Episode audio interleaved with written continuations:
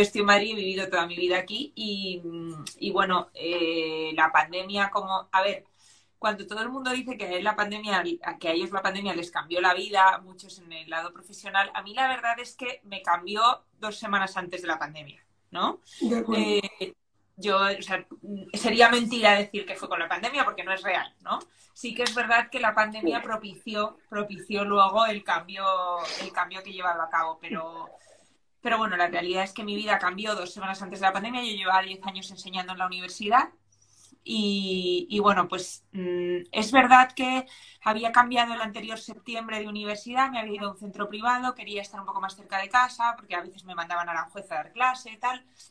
Y vamos a decir que tuve un desencuentro con la directora del grado y acabé saliendo de la universidad, ¿no? Entonces, em, pues bueno, pues me, fui de allí y al final, 15 eh, días antes de la pandemia, me quedé a mitad de curso sin trabajo y, ya por fin decidí que no iba a volver nunca más a la enseñanza universitaria tal y como yo la conocía, ¿no? O sea, tal y como la conocemos todos, vamos, a la enseñanza universitaria. Entonces decidí eso y a partir de ese momento... ¿Qué era, lo, pues, que, era lo que estabas estudiando? No, yo estaba al revés, estaba enseñando. O sea, yo era profesora ah, enseñando. Entonces, ah, llevaba 10 años enseñando en la universidad. Y entonces, pero bueno, diferente yo estudié empresariales, estudié administración y dirección de empresas, lo que pasa es que después de eso me voy a Londres a hacer un máster de moda, ya empiezo a trabajar en la industria de la moda.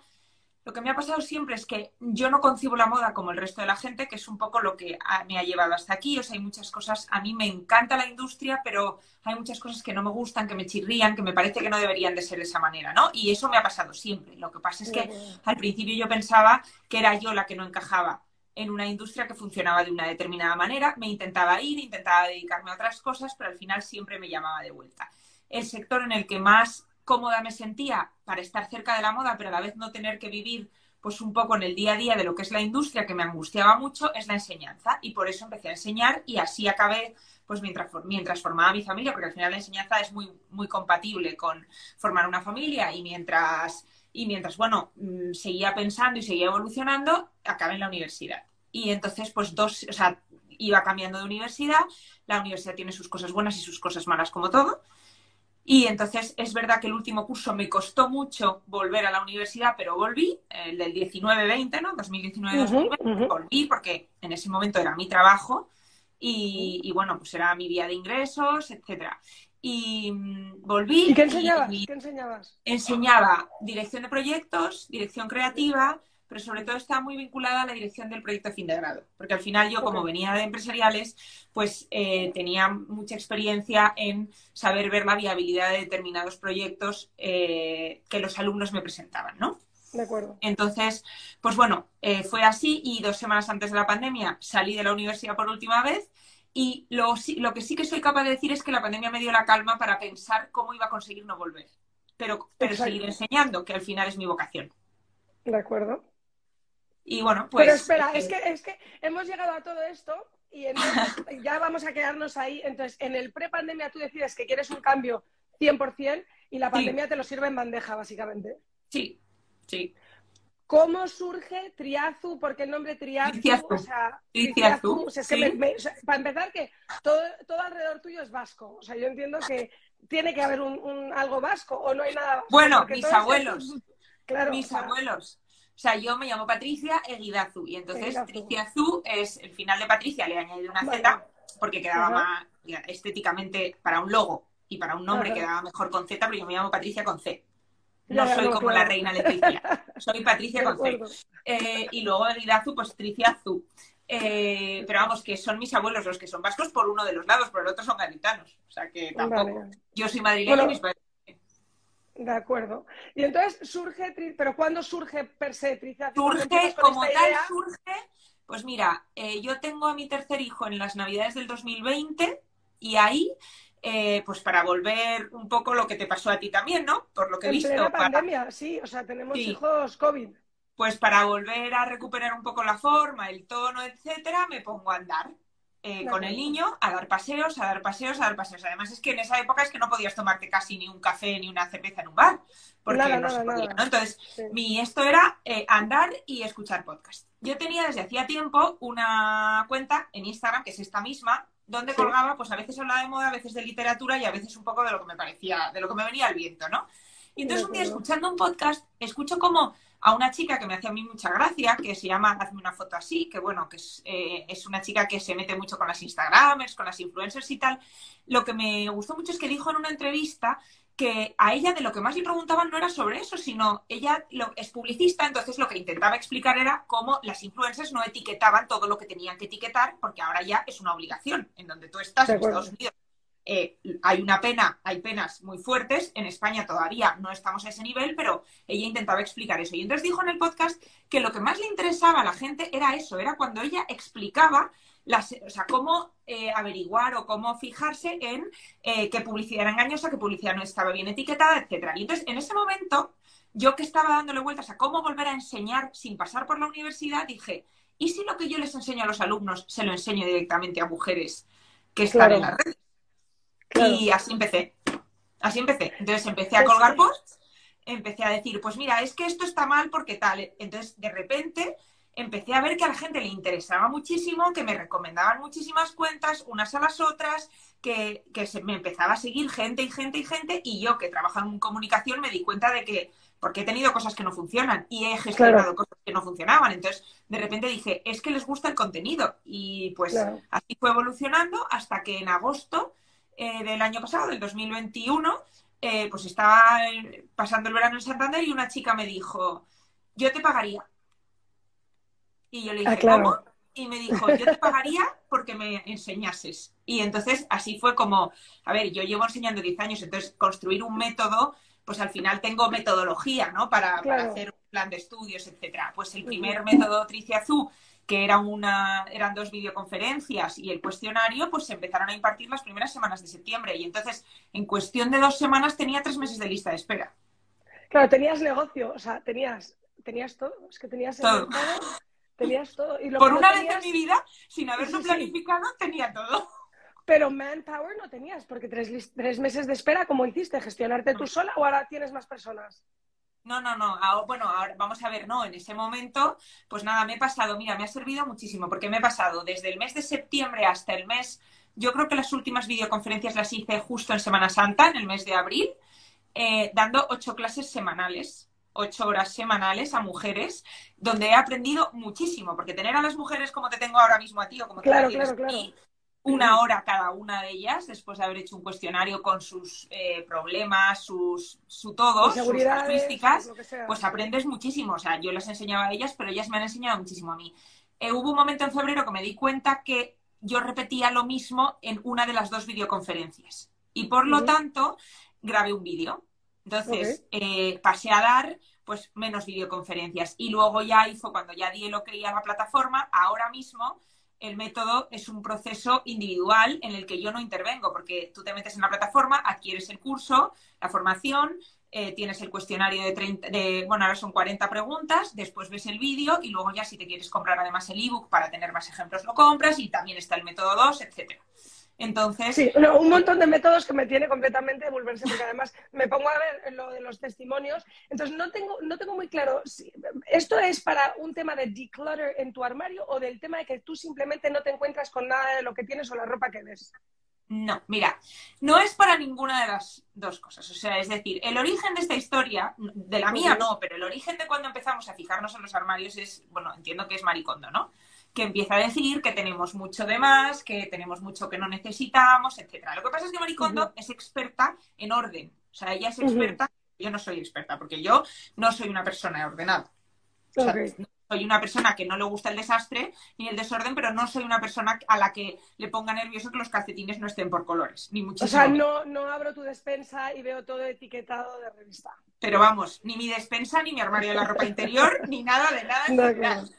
Ok, de acuerdo. Entonces, no es así. Eh, está pensado desde, o sea, lo que le faltaba decir a Maricondo, que es normal que ella no lo diga, porque ella no es experta en eso, es por qué abarrotamos nuestros armarios, ¿no? Yo no me meto en por qué abarrotamos las despensas ni por qué abarrotamos la caseta del jardín, no. Pero ¿por qué abarrotamos nuestros armarios? Sí que lo sé. Lo sé porque he pasado por ahí y lo sé porque tengo las herramientas para que dejemos de hacerlo, ¿no? Abarrotamos nuestros armarios por una cuestión de ansiedad y sobre todo por una cuestión de desconocimiento. Es decir, si tú eres una persona que no sabe qué cuerpo tiene, sigues comprando pensando que un día vas a acertar con la prenda que te compres y esa va a ser la que te quede bien. Lo que pasa es que eso yo lo llamo una huida hacia adelante, porque la realidad es que eso no pasa, esa prenda no y entonces al final acabamos acumulando, acumulando, acumulando y cada vez te gastas más dinero pensando que ese momento va a llegar. Cuando y entonces, además de todo esto, somos muy poco sostenibles cuando hacemos esto, ¿no? Entonces, ¿qué pasa? Que hay que hacer todo lo contrario. ¿Y todo lo contrario qué es? Pues que yo tengo, lo primero, que entender quién soy yo, cómo es mi cuerpo, cómo son mis características físicas, mi color de pelo, mi color de piel, mi, cuerpo, mi morfología, todo, para decidir qué, eh, qué prendas van conmigo y, qué, y cómo... ¿Y qué tipo de colores estarían prohibidos? Que hay muy pocos, o sea, de hecho hay uno, a mí no me gusta lo de prohibir colores, ¿no? Hay uno para las rubias, otro para las morenas, que más o menos no deberíamos utilizar, pero ¿qué tipo de cuerpo tengo? Y a partir de ahí siguen, siguen entrando etapas o barreras, llámalo X, que es lo que hace que vayamos eliminando em, cosas que hasta ahora hemos hecho todos muy mal. Muy mal. Pero, espera, porque... estamos en, cuerpo pera, cuerpo manzana, ese tipo de cosas. Bueno, la, esta técnica es cuerpo triángulo, cuerpo rectángulo, cuerpo reloj de arena o cuerpo triángulo invertido. reloj de arena, eso es Miami. Vale, entonces. Entonces, a partir de ahí, pues luego en el método se van sucediendo otro tipo de informaciones, ¿no? Eh, que hacen que también sepas buscar la versatilidad de una prenda, que sepas combinar las prendas, etcétera. Al final, yo lo llamo etapas, pero son barreras, que lo que hacen es que cuando tú llegas a comprar, o sea, que a partir de ese momento, cuando compras una prenda, es imposible que tomes la decisión de compra, porque pasa el filtro una de cada mil. Ya. Y entonces eso hace que esa una de cada mil, uno, la valores, dos, puedas permitirte un presupuesto un poco mejor, por lo tanto la calidad de esa prenda sea mejor, tres, la utilices muchísimo, más de 30 veces, que es lo que deberíamos utilizar mínimo, mínimo cada prenda que tenemos en el armario, y cuatro, te hace sentirte bien, te hace sentirte segura y justifica el hecho de que la hayas comprado. Y justifica el hecho de que la hayas comprado. Porque hay personas que dicen, jamás me imaginaba con unas Converse o un vaquero. Bueno, las Converse están prohibidas terminantemente. Ah, de acuerdo. Porque se y los vaqueros y los pantalones, esto es público, por eso te lo digo, yo lo he dicho muchas veces, las, las Converse están terminantemente prohibidas, igual que cualquier zapatilla de loneta, porque eh, ahora te explico por qué, y los, eh, y los eh, pantalones con el astano también. Con el astano en plan, los el astano que compra todo el mundo. Claro, bueno, no te creas, ¿eh? yo tengo 500, bueno, ahora tengo más, ahora tengo casi 600 alumnas y, y ya han dejado de comprar pantalones ya no, Ya no usan el astano. Algunas ya venían sin comprarlo, ¿eh? porque se habían dado ya solas cuenta que un vaquero 100% algodón sentaba infinitamente mejor. Por mucho que no sea tan cómodo o que no sea tan engañabobos, porque claro, lo, lo bueno del elastano es que tú tienes la talla 44, pero te sigue entrando la 38. Entonces eso le parece fenomenal a todo el mundo. ¿no? Eh, claro, Ah, no, no, yo no he engordado porque total me sigue cabiendo la talla 38, que es, o sea, aunque ahora yo tenga una 44. Entonces, pues eso. Si no, si no la has roto en el probador. Si no la ¿El qué? no te oigo. te, he dejado de oír. ¿Me has dejado de oír? Si no, si no has roto la. ¿Me oyes? A ver, te oigo regular, la verdad. Uy, ¿por qué? Espera. ¿Me oyes mal? Espera un momento. A ver. Ahora eh, ya. Digo yo que, eso es si no rompes el vaquero en el probador, porque ah, cuántas han roto el vaquero en el probador. Bueno, pero eso se lo tiene la marca merecido, ¿eh? Eso se lo tiene Por mala calidad. No me da ninguna nos, nos alejamos de la mala calidad. Bien. Eso también me gusta muchísimo. ¿En qué momento limpiamos el armario? En el momento en el que hacemos las 40 preguntas y nos damos cuenta que esto, esto, esto, esto no nos lo vamos a poner jamás. Exacto. O sea, es ese tipo de limpieza, no es una limpieza de por colores. De acuerdo. Entonces, al final mi armario, ¿por qué se acaba volviendo sostenible? Que es lo que yo sostengo. Pues porque, primero, tiene menos prendas, segundo, porque he dejado de comprar, porque no comprar es sostenible, porque comprar una prenda o lo correcto también es sostenible y porque es lo que emocionalmente es sostenible para mí, es decir, lo que me hace sentir a mí bien, lo que me hace sentir a mí segura y lo que hace que yo me vea bien para ir a la calle. O sea, es increíble automáticamente, dejas automáticamente, por ejemplo, de eh, cambiarte 70 veces por las mañanas. Ya.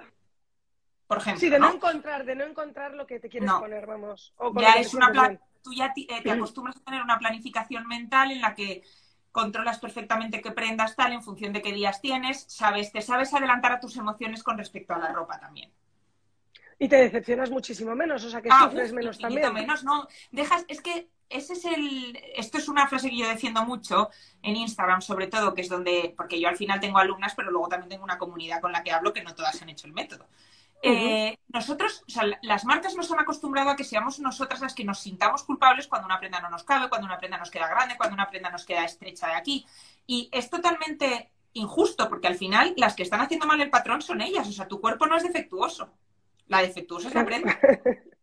O sea, los cuerpos defectuosos no existen. Existen cuerpos grandes, cuerpos pequeños, cuerpos altos y cuerpos bajos. Y cuerpos con más hombros y cuerpos con más caderas. Pero eso no es un cuerpo defectuoso. ¿Por qué? Porque no cumple los cánones que no se sabe muy bien quién se inventó una vez, ¿no? Entonces... Sí, porque esto es como Dove. Todo el mundo tendría que ser un poco más Dove, como el anuncio ese donde hay mujeres dispares, vamos. bueno, Eso, eso por supuesto. Eh, es verdad que hay un criterio único y común, que es la proporcionalidad, que para nosotros, para nuestra generación, la belleza es proporcional ¿no? Entonces, eso yo lo respeto. De hecho, lo que yo hago es ayudarte a lo largo del método a que tú te veas proporcionada, porque lo que a ti te hace rechazar tu imagen en el espejo es la desproporción. Pero, pero bueno, más allá de eso, es verdad que eh, cada uno tiene un tipo de cuerpo, los cuerpos no son defectuosos y lo que no funciona es que las marcas no tengan eh, patrones correctos para cada tipo de cuerpo. Sí, que al final, bueno, hay algunas, porque por eso surgen algunas marcas, si no me confundo, ¿no? Como COS, como tal, o sea, todas esas no, pero COS, vamos a ver, yo soy una gran defensora de COS porque es una marca que es verdad que tiene tallajes, no tiene tallajes más amplios, simplemente está hecho para mujeres que no son exacto, es, o sea, son es para otro tipo, para mujeres que pueden ser de diferentes tipos, ¿no?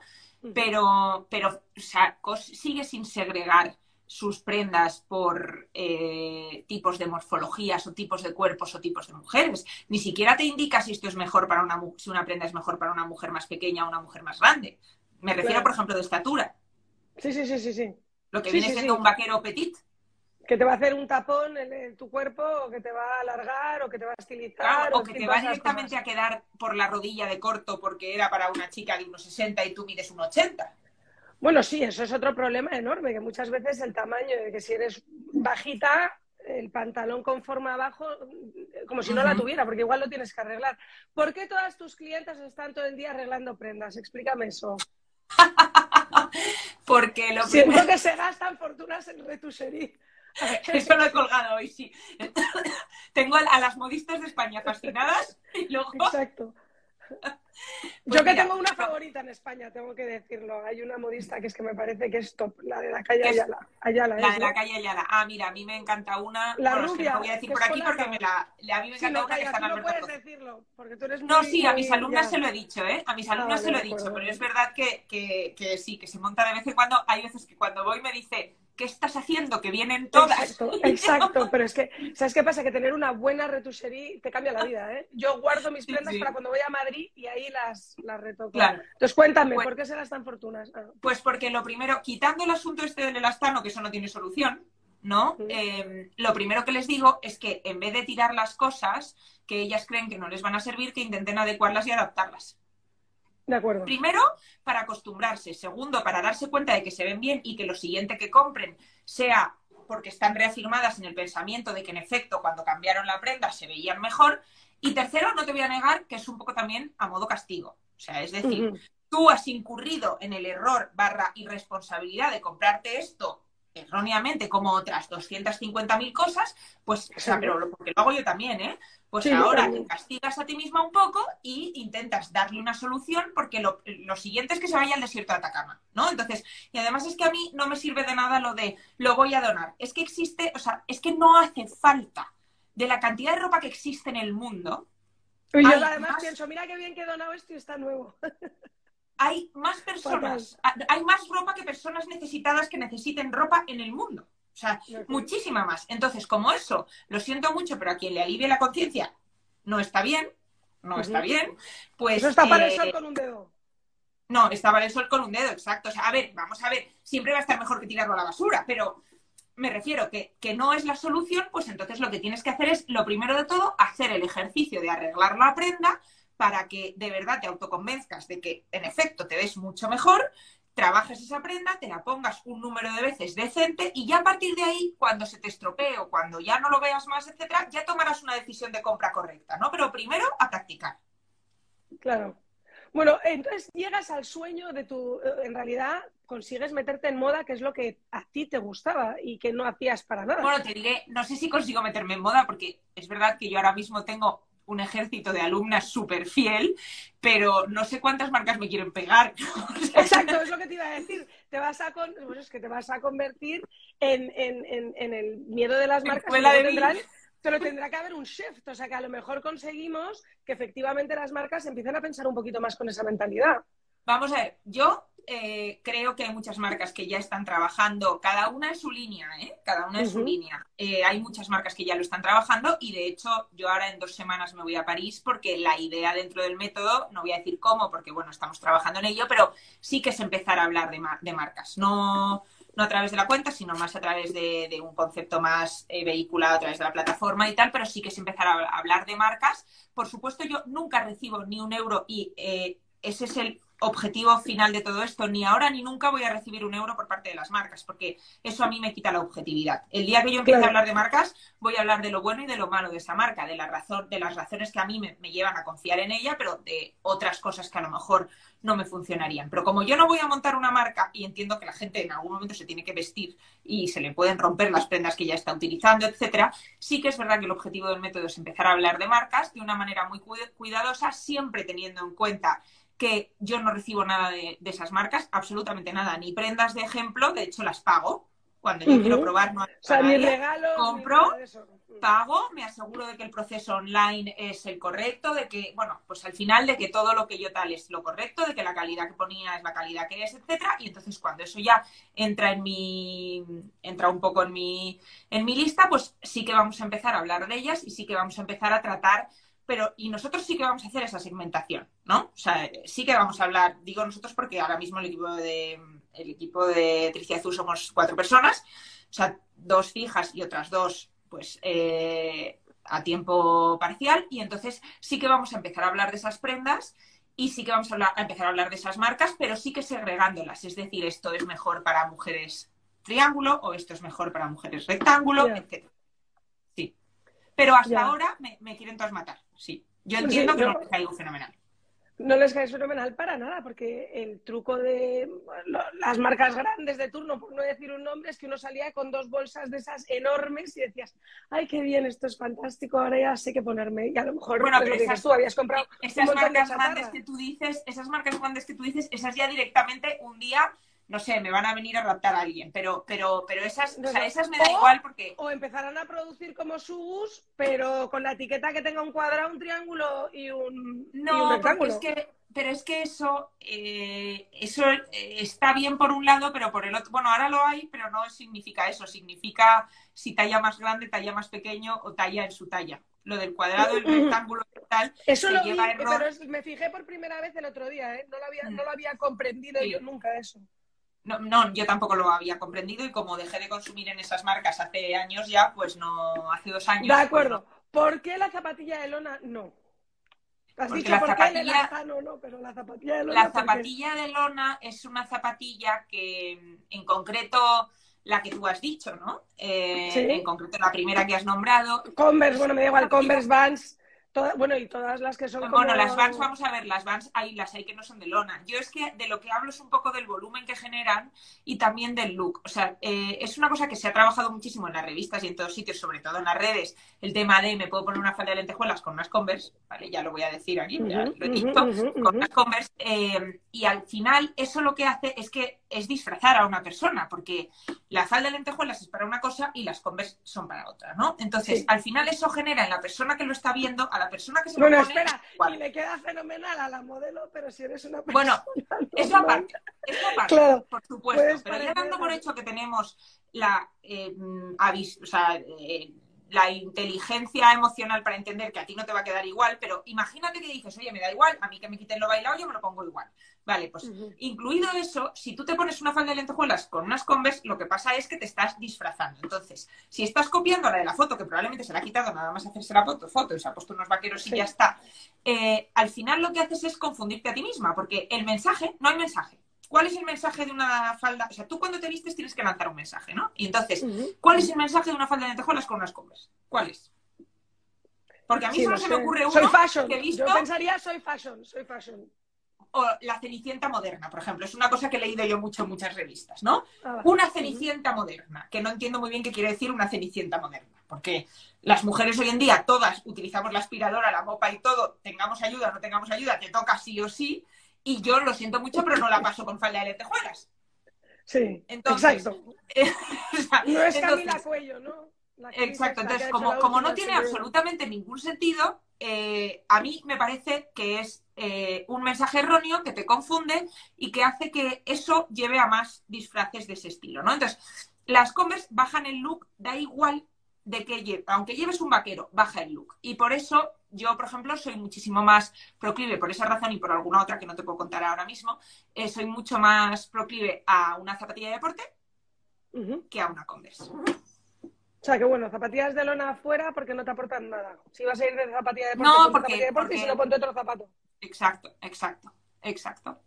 Sí. También diriges a nivel zapatos, porque un zapato cambia un look absolutamente de todo, de taconcito así, de taconcito. Sí. Las alumnas salen del método sabiendo cómo deberían ser los zapatos que utilicen. Luego ya cada una elige. O sea, es decir, yo no digo el color, yo no digo, no digo nada de todo eso, pero sí que no me meto en si prefieres un zapato de cordones o un mocasín, porque cada una decide un poco, pero es que otra de las prohibiciones son las bailarinas, ¿no? Entonces... Uy, pero además es que esas son malísimas para, para todo el Bueno, para la espalda, sí. Para la espalda, sí, yo traumatóloga no soy, o sea, esto ha sido... Exacto, pero es el peor zapato, vamos, eso sí, lo sé yo.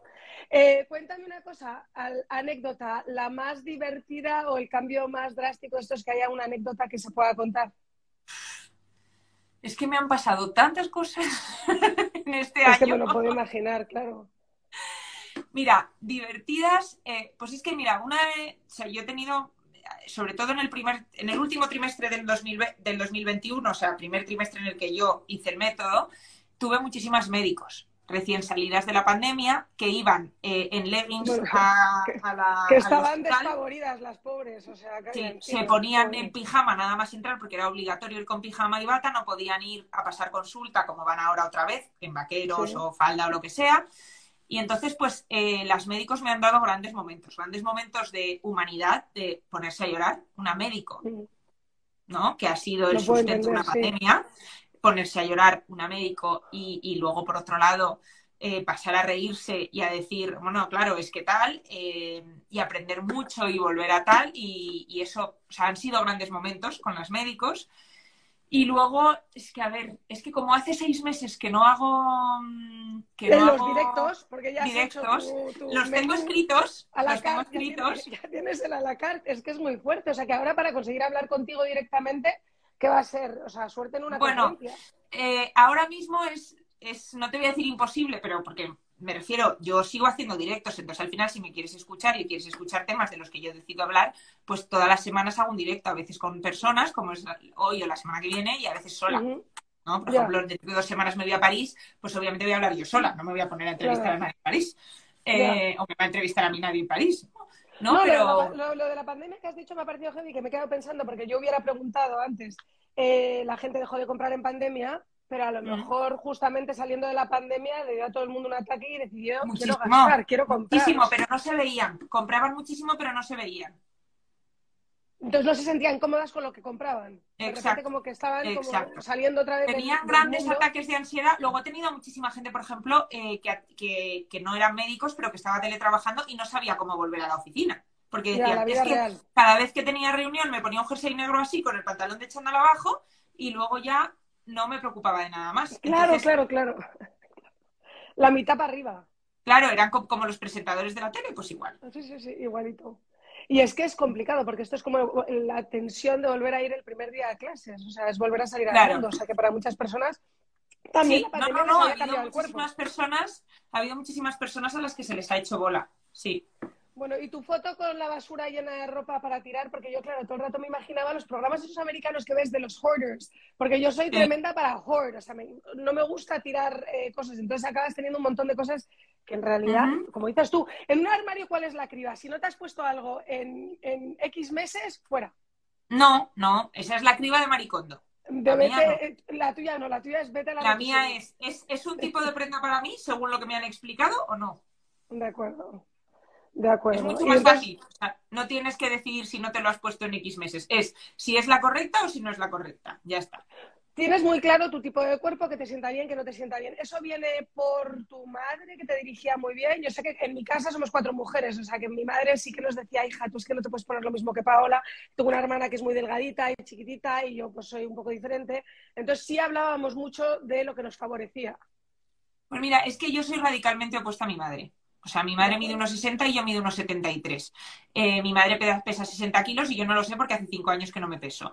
Eh, o sea, soy radicalmente opuesta, ¿no? Entonces, eh, sí que es verdad que el tema de la ropa es un tema que he tratado mucho con ella, pero somos en estilo, en todos somos radicalmente opuestos. Entonces, yo creo que el hecho de que yo tenga las ideas claras viene mucho de que tuve que tenerlas claras, porque tampoco tenía un referente ni familiar, porque en mi familia la verdad es que la alta soy yo, eh, entonces, y la grande soy yo. Entonces, no tenía un referente familiar que fuese como yo. Eh, luego, mi familia son todos como muy sobrios y yo no lo era tanto, yo soy más bohemia. Entonces, pues al final tuve que sentarme de verdad, hacer un ejercicio y decir, bueno, pues no pasa nada si no soy como ellos, o sea, no pasa absolutamente nada. Igual que ahí de repente en una familia sale un vegano y sale un vegano, o sea, no, no pasa nada porque yo físicamente no sea como ellos y porque mi estilo no sea tampoco como el suyo, pero tengo que definirlo, porque lo que no, o sea, me refiero, yo nunca he sido un adolescente rebelde de les voy a llevar la contraria, no, no, simplemente de acuerdo, no me encontraba. Ahora irradias seguridad y irradias eh, todo esto, pero cuando dices que no te encontrabas lo has pasado francamente mal durante todo muy, etapa mal, muy mal por mil cosas, muy mal por mil cosas, muy mal porque eh, no tenía la talla 36. A ver, tampoco he tenido nunca la 46, pero claro, tú cuando eres pequeña, yo ahora con mis hijas lo trabajo de una manera diferente, pero cuando tienes a lo mejor 12, 13 años y ves que el vaquero del sitio que le queda bien a todo el mundo, a ti no te queda tan bien, no, bueno, te queda francamente mal. Y entonces te tienes que comprar un vaquero de una marca mejor para que te siente medianamente bien, porque tu pierna no es así, sino que tiene músculo, etcétera, y que tu talla a lo mejor es la 40 en vez de la 36 o la 38, pues bueno, o sea, son cosas que, te, que, te, hacen que, o sea, yo lloraba en los probadores de las tiendas, montaba unos shows, luego lloraba en casa también, eh, en fin, montaba, montaba Es que es muy duro, ¿eh? Es muy duro, pero también estábamos hablando de hoy en día cómo intentamos eh, quitarles esos dolores a nuestros hijos y que en realidad no les estás haciendo un año, o sea, no les estás haciendo ninguna ayuda porque eso forja. O sea, sin duda. Sí, sí, sí, sí. Lo que pasa es que, lo que pasa es que yo creo que a esa seguridad puedes llegar también por el camino de, la, de, de, darle la seguridad a ellas, ¿no? O sea, yo tengo dos hijas o sea, yo tengo un chico y dos niñas, ¿no? Y el chico es el bebé, o sea que las dos niñas son las que ya tienen 8 y 6 años. Entonces, mm, sí que es verdad que yo trabajo con ellas, pues trabajo con ellas, ellas solas, o sea, lo que pasa es que las tienes que dejar hablar. Por ejemplo, mi hija la mayor tiene clarísimo que le encanta marcar la cintura, ¿no? Que todas, o sea, todas las mujeres de una manera o de otra tendrían que marcar la cintura. Lo que pasa es que necesitas las herramientas para en función de tu cuerpo saber cómo marcarla. Pero yo cuando me dijo eso la primera vez, que era muy pequeñita, debía tener cinco años, dije, nunca más le vuelvo a poner un saco porque me está diciendo lo que, lo que realmente yo luego cobro por decir, ¿no? O sea, lo que, mi mensaje al mundo, que es que la mujer ha pasado a esconderse y, y, cuando tiene más volumen se piensa que poniéndose un saco va a mejorar la historia, cuando no la va a mejorar. Que no, que no me parece tampoco correcto y muchas se claro. lo del tema saco. Entonces, ¿qué pasa? Que yo prefiero, o sea, pues, pues dije, pues vale, pues a partir de ahora no le vuelvo a poner un vestido amplio. Ya está. O sea, o un vestido que le quede totalmente así, sino que, que le marque la cintura o que sea una faldita que le marca la cintura, etcétera. La otra, sin embargo, es muy de camisetas por fuera. Pues intento hablar con ella y decirle, a ver, ¿por qué? ¿Por qué te aprieta esto? ¿Por qué no ponemos uno con goma? ¿Por qué tal? ¿Por qué cual? Son dos niñas que ahora mismo, la verdad es que no tienen ningún problema de talla, pero que, que es, es que se le ve que es su manía. ¿no? Entonces intento redirigirlo un poco, pero, pero pensándolo. A ver, yo no soy muy de ayudar en todo, ¿eh? O sea, es decir, soy muy de que se forje, o sea, que, que, las cosas sean difíciles y que el carácter. Pero sí que es verdad que creo que en este aspecto algo se puede hacer. Por ejemplo, las connotaciones físicas. No las dejo referirse a ni una sola mujer Es verdad que los hombres me da más igual, pero no las dejo referirse a ni una sola mujer con explicaciones y adjetivos sobre el físico de esa mujer. No las dejo. Porque creo firmemente que eso en el futuro las va a ayudar a no decir cosas. O sea, es imposible, sino que, o sea, cuando hablamos del body positive, ¿cómo vamos a conseguir que la sociedad deje de juzgar a la gente si seguimos describiéndonos a nosotras mismas como la bajita, la alta, bueno, la palabra que está terminantemente prohibida en mi casa, que es la gorda, la, etcétera, etcétera, ¿no? O sea, en mi casa te cae, te cae castigo. Si utilizas esa palabra, te cae castigo. O si utilizas... Ay, te voy a invitar a vivir en casa. No, no, totalmente. O sea, no, no, es una palabra que está terminantemente prohibida, terminantemente prohibida. Y de hecho, a mi hija la pequeña, que todavía se acuerda con dos años, lo dijo delante de una señora, bueno, tuvo, le cayó una bronca tremenda, tremenda, y entonces desde entonces dice, esa palabra que tú no me dejas decir, y digo, no, exacto, esa palabra que está terminantemente prohibida, sí. Entonces, además es una palabra que nos afecta a todo el mundo, o sea, seas gordo, delgado, de siempre o no, en tu propia proporción te puedes llegar a ver gorda. Ya no te digo si has sido madre, o sea, te va a quedar siempre la barriguita esa que, queda a todas las madres del mundo mundial entero. o sea, que es como... Yo soy muy pro de, o sea, muy pro eliminar, pues por ejemplo, mira, una cosa que a lo mejor mm, a ver, yo de vez en cuando me meto en berenjenales políticos, que no debería, pero de vez en cuando me llevo, a ver, muy de vez en cuando, ¿eh?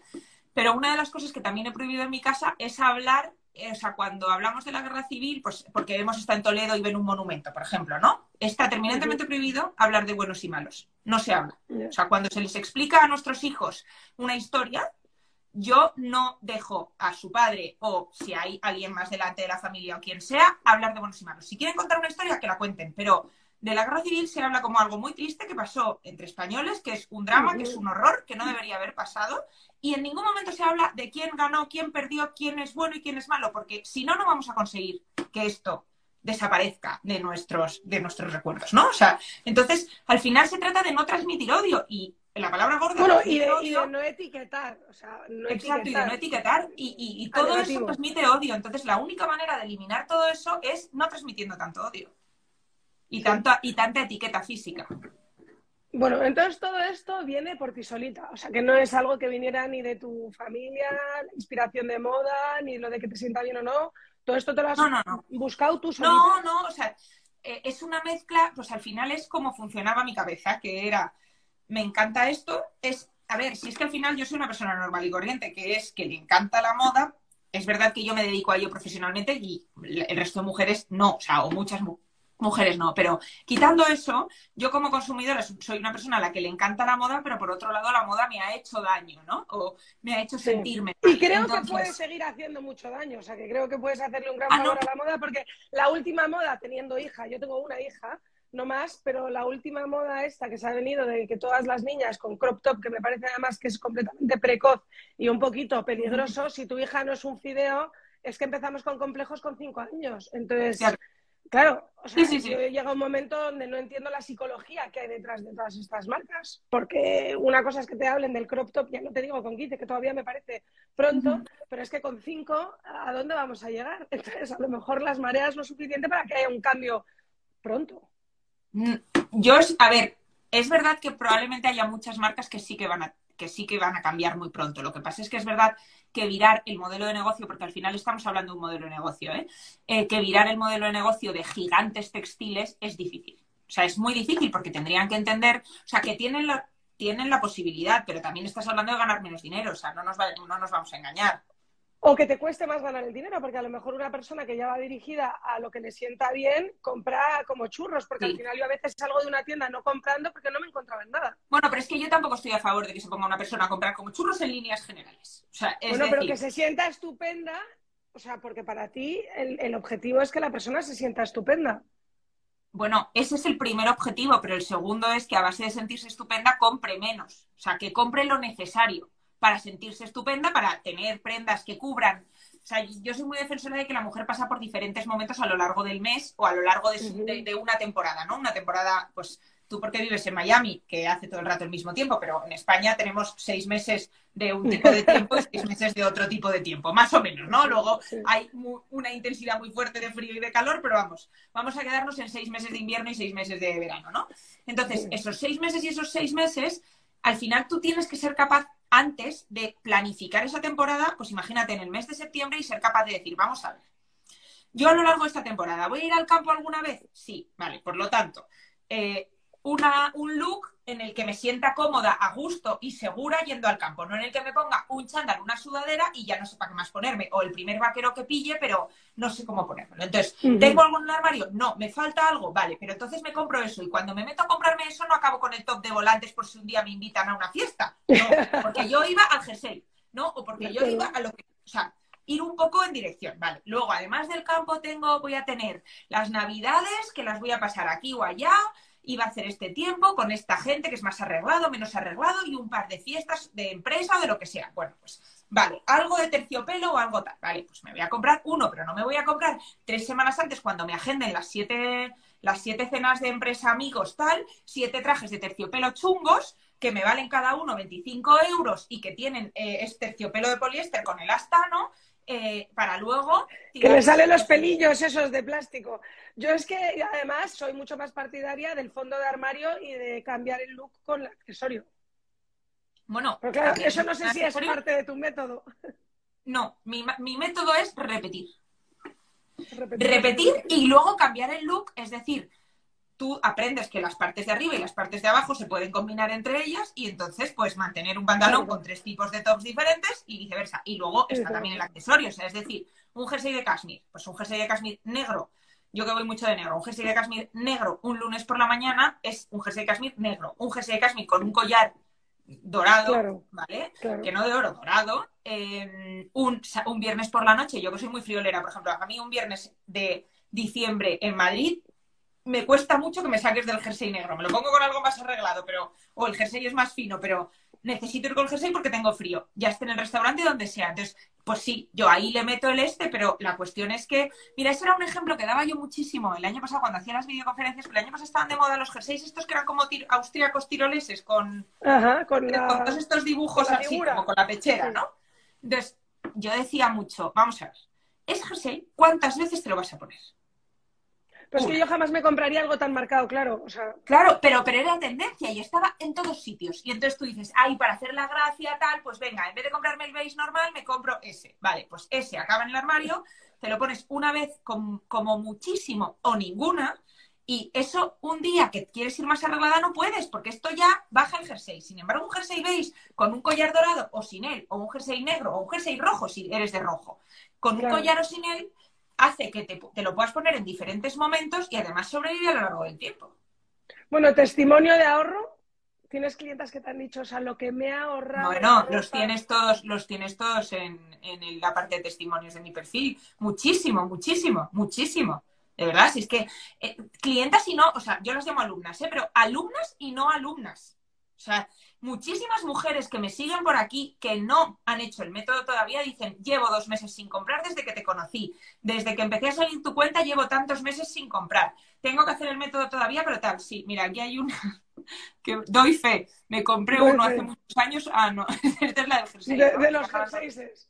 Sí, pues, pero vamos, que, mm, que sí, sí, sí, muchísimas. Muchísimas, sí. Vamos, estoy segura de que están ahorrando muchísimo dinero. Y luego también, por ejemplo, tengo pues el otro día colgué un testimonio de una alumna que fue de las últimas alumnas con las que hice directo, o sea, vamos, con las que hice videoconferencia, que además ella era muy reticente. No entiendo muy yo creo que se apuntó porque me vio en el mundo, ¿no? Entonces, como yo salía en el mundo, pues dijo, bueno, pues, pues algo serio tiene que decir, ¿no? Pero luego cuando me la, me la puse enfrente en la videoconferencia estaba de garras y ahora es de mis más fieles seguidoras. Y entonces me dijo el otro día, por primera vez en mi vida me he comprado un vaquero bueno, un vaquero bueno, que te cuesta pues 150 en vez de los 70, 80 que vale uno malo. Es que tampoco es que valgan 20. Bueno, es que ahora son carísimos los malos, ese es el problema. Claro, entonces, eh, pues me he comprado por primera vez en mi vida un vaquero bueno, pero es que llevaba sin comprar desde que hice el método contigo. Y eso es, estamos hablando de abril.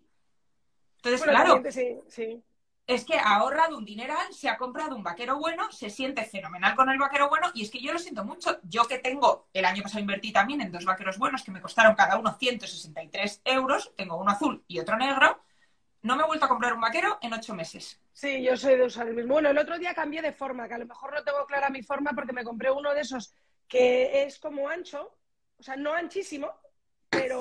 Tienes que hacer el método. Carla, y, bueno, yo estaba en shock porque me vi estupenda. De repente dije, yo jamás hubiera comprado esto. Tengo que hacer el método. Claramente lo malo es que me, me va a llegar el menú y voy a tener que trabajar sola, que va a ser un poco triste. A nivel tus hijas, todas hemos tenido esa chaqueta de lentejuelas espantosa, pero que te querías comprar. O me debo sin las lentejuelas y tenía la foto de James Dean. O sea, todas hemos tenido esa prenda que dices tú.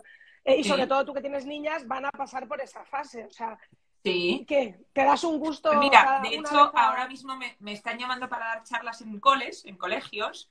El ejercicio que yo voy a eh, que estoy planteando es está un poco ligado a que el niño empiece a pensar en quién es él desde muy pronto. O sea, es decir, una niña, mis hijas ahora mismo, puedo intuir la morfología que van a tener cada una de ellas, pero tienen que pasar por el desarrollo y tienen que pasar por mil historias. Tampoco sé qué estatura, sé que una va a ser más alta que la otra, pero no, no tengo la información exacta, ¿no? Entonces, eh, pero sí que trabajo mucho con ellas de manera lúdica, obviamente, porque no me pongo en plan clase de física, coger notas. ¿no? de manera, de forma lúdica, pero sí que trabajo muchísimo con ellas que empiecen a definir quiénes son ellas. De hecho, mis hijas lo tienen clarísimo, ¿eh? Muy claro. O sea, mi hija mayor te dice perfectamente, mamá, es que yo soy así, pero no soy así, pero tal, te habla de su carácter, te habla de tal. Entonces, un niño tiene que hablar de eso y entonces lo siguiente que tienes que hacer es ponerle enfrente la chaqueta de lentejuelas y decir, vale, esta la lleva esta, que aparte es una actriz o una Ojana Montana o quien narices sea en esa época, ¿no? Eh, vale, esta la lleva porque es actriz, pero aparte de eso, es que fulanita tiene esta chaqueta. Vale, pero fulanita, ¿cómo es? A ver, descríbeme a fulanita. Ahí sí que vale el apelativo físico, pero porque es una descripción. Es rubia con ojos azules, tiene rizos y es alta y no sé qué. Vale, fenomenal. ¿Y tú cómo eres? Tú eres castaña, tú tienes ojos marrones, tú eres más anciana, tú tal, no sé qué. Vale, entonces, no sois la misma persona, ¿no? Entonces, y además, ¿qué hace fulanita los sábados por la mañana? ¿Qué haces tú? Pues es, que es un poco el mismo razonamiento que llevas tú, pero con cosas de niños. O sea, es decir, ahorrándoles partes que no tienen o sea, que todavía no tienen madurez para entender, pero hay muchas que sí. que tienen. O sea, tu hija probablemente sepa decirte qué hace ella los fines de semana. Ah, no, lo tiene clarísimo, sí, sí, sí. Claro, y también sepa decirte eh, que le gusta el pelo de su amiga, pero que ella lo tiene no sé cómo, o que sin embargo a ella le gustan más sus ojos y los de su amiga no le gustan nada, ¿no? Entonces, eh, pues... Bueno, mi hija dice que ella es la más linda de todas, o sea que... Bueno, pero perfecto, perfecto. Envidiable. Lo que sí, por ejemplo, muchas veces le aprieta las cosas que son de barriga, porque sigue teniendo panza de niña pequeña, y se baja todo, y entonces es una cosa horrible. O sea que yo lucho mucho con él buscar la comodidad, como decías tú, que se sientan Pero ahí, por ejemplo, yo soy anti-elastano, pero soy súper, súper favorable porque creo que ese es uno de los grandes errores que nos han llevado a consumir tanto elastano, que el elastano desdibuja muchísimo la silueta, ¿vale? Yo soy súper anti-elastano, pero soy muy pro de las eh, cinturillas elásticas, muy pro. O sea, todas las mujeres del universo deberían tener un pantalón de cinturilla elástica con un tejido de no elastano en el armario, todas porque ya simplemente hay momentos del mes en los que te ves más hinchada, en los que estás más incómoda. ¿Por qué tienes que ir apretada única y exclusivamente porque estás empeñada en llevar un botón? No, es que no hace falta el botón, es que una cinturilla elástica con un tejido con buena caída y un patrón bueno de un pantalón, mira, yo hoy llevo ahora mismo, porque iba a trabajar en casa, llevo un pantalón de lino, que es lino 100%, pero es cinturilla elástica. Claro, ¿Qué es lo que, qué es lo que Entonces me meto el jersey por dentro y no pasa nada. Bueno, la cinturilla elástica la tienes que decorar con algo, porque tampoco vas a ir viendo la cinturilla Bueno, no te creas, no te creas. Si es que... Pero anda que no hay diseñadores muy buenos, además, que venden en Netaporte, que venden en Matches, que venden en sitios de súper alto nivel, que hacen cinturilla. A mí no me molesta nada la cinturilla vale, Has hablado ya como dos veces de la compra online y yo no puedo comprar online porque me tengo que probar las cosas.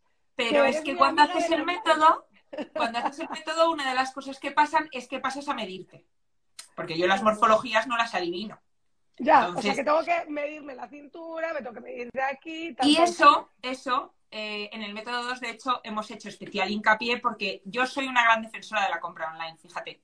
Qué increíble, o sea, mm. a mí me cuesta muchísimo. Devuelves pero Porque, pero porque la compra online es una compra primero, en soledad, que es que a mí, o sea, no te dejas, uno, ni influenciar por personas, me da igual que sea una amiga, una madre, una tía, una prima, una hermana, quien sea, que te empiezan a decir, porque se supone que lo saben mejor que tú, lo que, les, lo que te queda bien y lo que te queda mal, cuando la que tiene que ser consciente y la que tiene que hacer el ejercicio personal de lo que te queda bien a ti eres tú, ¿vale? Entonces, punto número uno, no te dejas influenciar por personas no te dejas influenciar por un momento malo uno. Bueno, si tú estás de buen humor en el sofá, puedes hacerlo. Si, si tienes algo, pues, o sea, ojo, no utilizar la compra online como entretenimiento en vez de ver una serie o leer un libro, no. Sino, si, imagínate. otra otra patología de que necesitas un jersey rojo, porque te va con el vaquero, pero también te va con la falda para Navidad, porque no sé qué y no sé cuántos. Bueno, entonces tú necesitas el jersey rojo y también sabes qué tipo de, de patrón tiene que tener el jersey rojo por tu morfología. Bien, entonces te vas a comprar un jersey rojo y va a ser o de lana o de cashmere, ¿vale? Vamos a poner, o de una mezcla de lana y cashmere. Y entonces tú dices, vale, pues ahora estoy de buen humor y tengo este minuto de tiempo. Bueno, pues me voy a poner a buscarlo, a buscarlo online. Si esto pasa eh, en una tienda, eh, que si aparcar, que si la multa, que si el autobús, que si la mascarilla y me han regañado, que si tal y que si cual, que si no llego, que si patatín, bueno, en fin, ya entran muchísimos más agentes externos en el este que pueden hacer que el proceso de compra, que te aturda en el proceso de compra y acabes no comprando lo que necesitas y comprando otras cosas, ¿no? O comprando el, jersey erróneo, ¿no? Online tienes muchísimas más posibilidades de contrastar con un montón de marcas diferentes. También.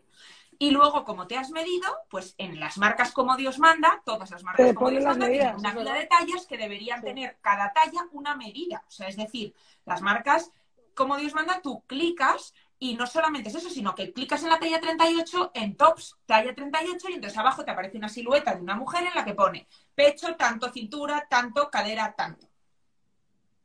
Y entonces así es como tú, y también te pone dónde le están midiendo la cadera, que ese es otro gran tema, al maniquí que te han dibujado, ¿no? Entonces, así es como tú tienes que elegir las prendas. Si la marca hace sus deberes y numera las medidas de sus patrones para cada una de sus tallas y además lo pone en un dibujo correcto. Si eso pasa y además tú tienes la tranquilidad y sabes hacer el filtro y buscar y tener la paciencia y, el interés. Bueno, que es como todo, todo eso se aprende. O sea, que tu método el primer día que lo haga voy a estar horas y el siguiente. Bueno, no, el primero no. Las hay que se tiran. Las hay que se tiran aturdidas mes y medio, ¿eh? Bueno, lo puedo entender. Lo puedo entender. Pero también, si piensas en lo que te estás ahorrando, yo he llegado a tener la sensación esa de probador de lo que dices tú de agentes externos, ya sea tu madre que cree que te va a quedar fenomenal eso, que tú sabes que no te va a quedar bien, pero que te lo pruebes. Y entonces que te lo pruebas. Y entonces ya estás como sudando. Y encima a lo mejor el probador tiene como una luz súper desagradable, que eso es algo que hablé con una amiga que se dedica no es tu armario. Y dijo, está mal hecho este probador, porque tiene un foco de esos de iluminación caliente enchufándote, que además queda fatal la ropa eh, y son un montón de factores en realidad los que, los que te afectan, ¿no? Y al final esto estado anímico que ya el que sufre. Totalmente. Y no o sea, tú cuando te lo pruebas en tu espejo, es, tienes muchísimas más probabilidades de verte de verdad que el día que te lo pruebas en un probador. Por lo tanto, sí, yo soy una gran defensora de la compra online. Además, me parece que cada vez más las marcas utilizar unas políticas de devolución flexibles, etcétera, y, que no es tan difícil. Y además es que me parece que implica, es verdad que implica menos trabajo el que el acudir a una tienda, pero por otro lado, si te queda mal, sí que implica una tarea de devolución, etcétera, que te hace valorar de cara eh, a que la siguiente vez que compres te lo pienses mucho y tengas muy claro que es la prenda correcta, porque si no vas a tener que entrar en el bucle de devolver, devolver y devolver. Sí, que también es un poco frustrante. De vez en cuando son eh, castigos barra eh, estímulos a la no precipitación, vamos a llamarlo así. De acuerdo. Ahora, como madre, para los choices de tus hijas, ya que tú tienes tus choices tan claros, porque lo que estás haciendo al final es un manual de choices para algo tan importante como Oye, me ha gustado. lo que ponemos. O sea, porque es eso, es que es un manual de choices absoluto eh, para no confundirte. Y en realidad que todas las mujeres que tú veías durante, según crecías, que iban tan seguras por sí mismas y a lo mejor tú envidiabas, ay, ¿cómo le queda esto a la otra y a la otra? ahora a lo mejor están acudiendo a tu, a tu, a tu método, porque es algo mucho más mujeres, No sé si las mujeres que yo veía, a mí de momento Giselle Bunchen no me ha llamado, pero... No, pero es que Giselle Bunchen es una. Y, yo no tenía Giselle Butcher en el cole, pero sí tenía muchas otras en el cole que decía, joder, macho. O sea, ah, entonces. sí, sí, sí, sí, O sea, mujeres reales. es que, que todas están cambiando. O sea, no, y que tienes que, tú tienes que aceptar tu vida, tus circunstancias y tu físico tal y como son. A mí es que me parece que es en lo que, en lo que más tiempo puedes gastar en aceptarte a ti misma, porque como eso no va a cambiar, o sea, lo que tienes que hacer es conseguir ser feliz contigo. Sí, pero todo esto que has estudiado y todo esto que has enseñado y nunca has hecho psicología, porque es que esto tendrías que tener como una psicóloga en el equipo. No, bueno, sí. Eh, También te van a odiar, las has quitado trabajo. Una psicóloga en el... No, que va, que va, que va, sí. De hecho, yo le he hecho el método a varias coaches. Fíjate, le he hecho el método a varias coaches que empezaron diciendo, ¿tú has hecho coach? Y yo, no, yo no he hecho coach. además, nunca he dicho que haya hecho nada. Y acabaron diciendo, no, es que está muy bien planteado desde el punto de vista que lo planteas. Es verdad que no necesitas para nada haber hecho coach, porque al final eh, es un proceso educativo de moda, ¿no?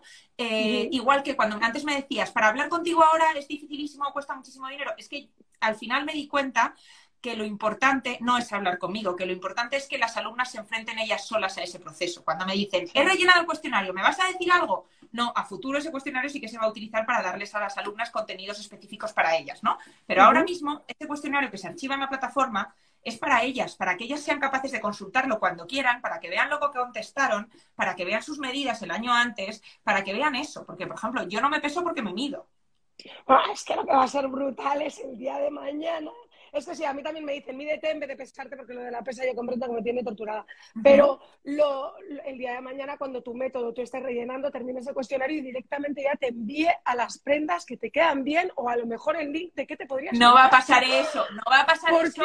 Te va a pasar, te va a mandar información correcta para ti. No prendas. Información. No prendas ni marcas, ni marcas por el momento. Información. Información, información, información. Vamos a dejarlo en información. Qué maravilla. Bueno, eh, ya te voy a dejar porque llevamos un montón de tiempo, pero cuéntame, entonces tu viaje a París y nos podemos esperar algo, un sneak eh, comentario de lo que estás haciendo en París o qué, No, sí, sí, ya lo he dicho. Yo a París voy a eh, tocar marcas, porque al final no puedo estar comprándolas todas online. De vez en cuando, pues por ejemplo, sí, ahora me he hecho un, las marcas nórdicas, me he hecho un barrido de marcas nórdicas el último mes, que sigue comprado un par, que son las que más me han convencido y tal, para probar las calidades y probar sobre todo el envío, porque son países con los que tampoco trabaja mucho España y entonces quería estar segura de que llegaba rápido, etcétera. Em, igual que UK después de la pandemia, después del Brexit, etcétera. Y a París me voy, igual que a Milán, a mirar marcas. Sobre todo, ¿sabes por qué? Porque son grandes productores de punto y yo soy una defensora del punto. Soy, me sorprende mucho lo que dices, porque muchas veces, según el país, también cambia la morfología de las personas. Está claro que no todas en los nórdicos son altos y, em, yo qué sé, estilizados, pero sí es verdad que muchas veces hay una determinación. Vamos, yo no me voy a comprar a Asia. Y esas morfologías. No sé si no hay ni talla para mí. Esas morfologías, eh, en países como, por ejemplo, eh, bueno, en países nórdicos las tienen súper en cuenta. Eh, los países nórdicos son una mayoría de mujeres son rectángulo. Y se nota muchísimo en sus patronajes. Muchísimo. ¿eh? Muchísimo. Es que es verdad que esas cosas existen, uh pasan, vamos. No, no, igual que las inglesas también son todas rectángulo y por lo tanto yo a mis alumnas, a, mis alumnas eh, muchas veces las mando a marcas inglesas. Vale, te voy a hacer las dos últimas preguntas, por favor. No, puedo no hacerte porque son mis preguntas de choices. Eh, ¿Algún choice o el peor choice de tu vida que de repente a lo mejor fueras a tomar y dieras marcha atrás a tiempo y dijeras, no, no, no, no, eso hubiera sido un error terrible? O, que ¿En moda? sí, en, moda? o en algo que te hiciera sentir horrible o en general. O sea, que de repente dijeras tú, oye, un cambio, una cosa que reculases a tiempo o que lo hicieras mal, sufrieras y aprendieras de eso. Bueno, sí, la uni mira, eh, prefiero decirte es así. No debía haber vuelto a la universidad justo en el curso antes de la pandemia porque se veía que iba a salir mal. Por o sea, te lo podías haber ahorrado. Me lo podría haber ahorrado porque me habría ahorrado eh, un mal trago horrible, horrible. A mí en esa universidad eh, me despidieron, fue un despido totalmente improcedente e injusto, pero vamos, el día que me animé a saber que iba a seguir con mi vocación de enseñar es que el día que me despidieron me llegaron en plancha mensajes. Me escribió una de las profesoras y me dijo, ¿puedo darles tu móvil a los alumnos? 60 WhatsApps de alumnos diciendo que habían presentado cartas de reclamación para decir que no querían que me despidiesen, que por favor, que había sido la mejor profesora que habían tenido, etcétera. Y ese fue el día que dije, quiero seguir enseñando, pero ya no quiero que haya nadie más entre el alumno y yo. ¿No? Entonces, ese choice fue un choice nefasto. Volver a un sitio donde ya me la habían jugado una vez. Bueno, pero mira de lo que te sirvió también, oye, un reassuring brutal por parte de todo lo que rodeaba y ya que tuvieras las cosas claras al 100%, porque no hay nada como tirar la última bala y saber que va a ser la última. O sea, también positivo. Esto es verdad. Sí, hombre, o sea, porque luego hay muchos que no es la última, pero no, ahí todo el mundo sigue tropezando. Que si solo fueran dos veces, dos veces ¿verdad? Em, ¿Y el mejor choice de tu vida? Pues mira, también es de ese año y fue lanzarme a una cosa a la que yo era súper reticente y fue a tener el tercer niño. Sí. Ah, sí, ¿eh? Sí, yo no quería tener más porque yo no quería tener más porque habían sido dos embarazos horribles y bueno, le tenía bastante manía al concepto embarazo plus eh, los primeros 12, 18 meses del bebé. Me angustia mucho, sin embargo los niños mayores se me dan mucho me mejor. mucho también. Y, y, bueno, fue una mezcla de buscarlo o no buscarlo y de accidentes que ocurrieron en la pandemia tremendos.